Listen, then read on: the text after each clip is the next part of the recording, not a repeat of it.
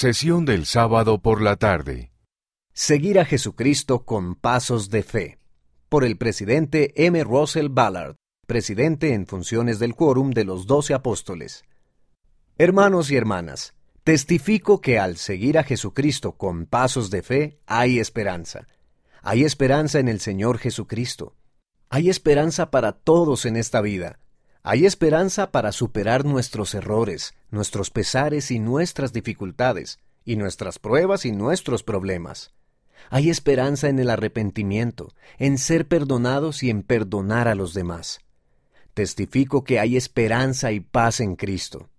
Él puede ayudarnos a sobrellevar hoy en día los momentos difíciles. Lo hizo con los primeros pioneros y lo hará ahora con cada uno de nosotros. Al pensar en pioneros que han preparado el camino para los demás, pienso primero en el profeta José Smith. Nuestros misioneros de hoy en día son pioneros modernos porque comparten este glorioso mensaje con personas de todo el mundo, abriendo así la vía para que los hijos de nuestro Padre Celestial lo conozcan a Él y a su Hijo Jesucristo. El presidente Nelson ha sido pionero en la Iglesia, él nos está enseñando a llegar a ser más autosuficientes espiritualmente. Nuestro Salvador, Jesucristo, es el pionero supremo que prepara el camino. De hecho, Él es el camino para que el plan de salvación se cumpla, de modo que podamos arrepentirnos y por medio de la fe en Él regresemos a nuestro Padre Celestial.